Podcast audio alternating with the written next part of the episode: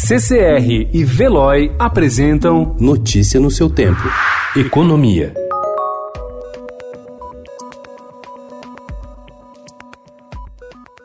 O Banco Nacional de Desenvolvimento Econômico e Social gastou 48 milhões de reais com auditoria, que prometia abrir a caixa preta em operações relacionadas ao grupo JIF, que controla a JBS. Após um ano e dez meses de investigação, o banco divulgou, no fim de dezembro, relatório que não apontou nenhuma evidência direta de corrupção em oito operações com a JBS, o Grupo Bertim e a Eldorado Brasil Celulose, realizadas entre 2005 e 2018.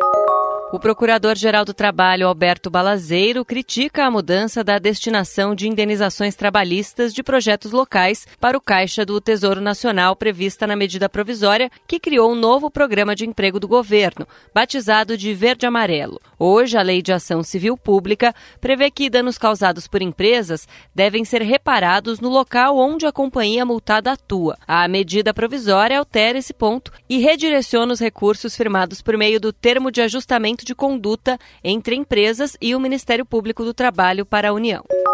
O Fundo Monetário Internacional aumentou de 2 para 2,2% a projeção de crescimento econômico do Brasil em 2020, num ambiente global de baixo dinamismo. A estimativa anterior havia sido publicada em outubro. Para justificar a revisão, o relatório menciona a melhora das expectativas depois de aprovação da reforma da Previdência e a recuperação das condições de oferta no setor da mineração. As projeções do governo brasileiro de 2,4% e do mercado de 2,31% continuam mais otimistas que as do fundo.